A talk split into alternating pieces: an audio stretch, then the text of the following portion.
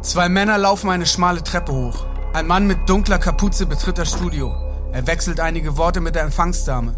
Sie bekommt Angst, sie will fliehen und dreht sich zur Tür. Der zweite Mann steht vor ihr, er hat eine Waffe. Hinlegen soll sie sich, sofort.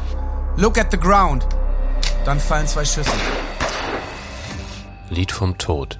Sex, Drugs, Rock'n'Roll und die Folgen. Dann sehen Hotelgäste Amy weinend durch Hotelflure rennen. Blake brüllend hinterher, blutend. Sie gelangt ins Freie, rennt auf die Oxford Street, hält ein Auto an, steigt ein. Bitte helft mir, ich muss hier weg. Jetzt klingelt er an Dads Tür, klopft. Niemand öffnet. Er nimmt eine Leiter und steigt durch das offene Fenster in das Haus ein. Pelle liegt auf dem Boden. Blut überall. Fetzen eines Gehirns, Knochenstückchen, ein Schrotgewehr neben sich. Und ein Abschiedsbrief.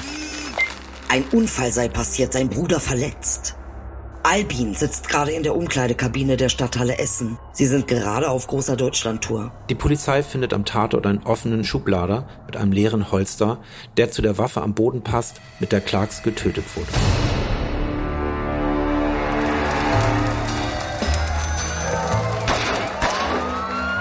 Lied vom Tod. Sex, Drugs, Rock'n'Roll und die Folgen.